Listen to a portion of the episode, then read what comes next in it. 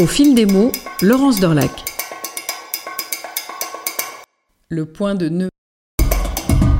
Il suffit vraiment d'être un marin d'eau douce pour assurer avec le point de nœud. Il y a juste un petit coup de main à prendre pour hisser au matelot les couleurs en petits points de nœud qui vont venir égayer un ouvrage.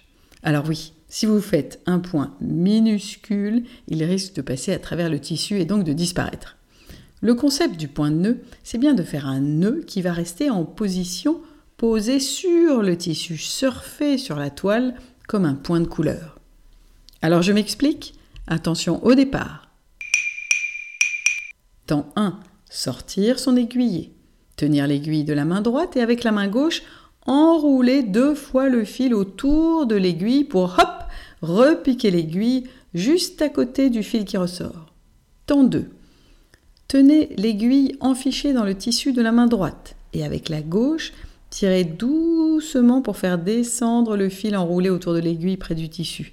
Bloquez le fil avec votre pouce gauche. Arrêt sur image. Que voit-on sur le tissu?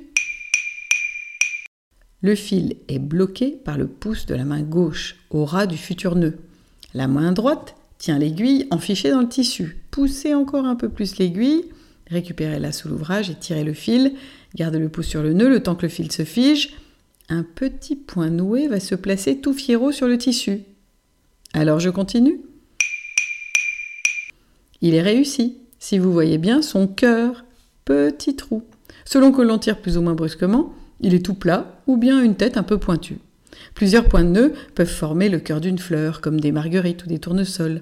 Des points de bouclette pourront alors faire les pétales. Une nuée de points de nœud peut aussi occuper un cercle de point de chaînette.